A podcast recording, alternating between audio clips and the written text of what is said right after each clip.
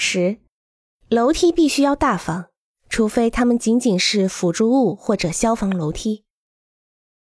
大方的楼梯有一个缓斜坡，长的梯级和短的踏步竖板，使踏步上去很体面，也很轻松安全。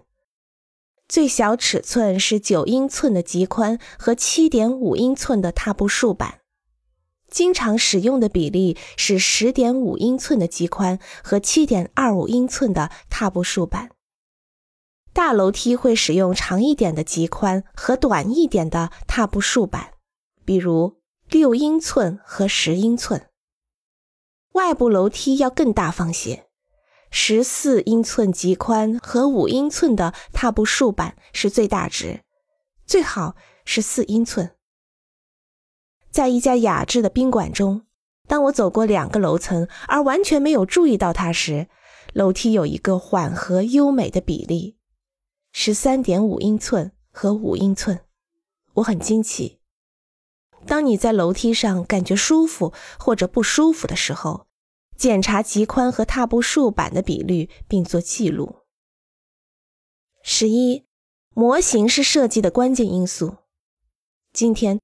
大部分设计者都没有训练过制造模型，通常使用模型时不太顺手。但是模型可以在墙和天花板之间，以及在某些门和窗户周围提供重要的过渡。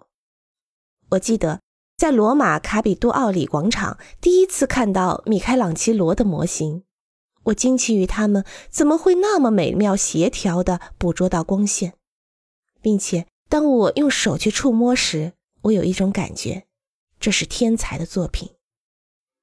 模型是雕塑，所以应该这样思考它们，而不是把它们看作修修剪剪的东西。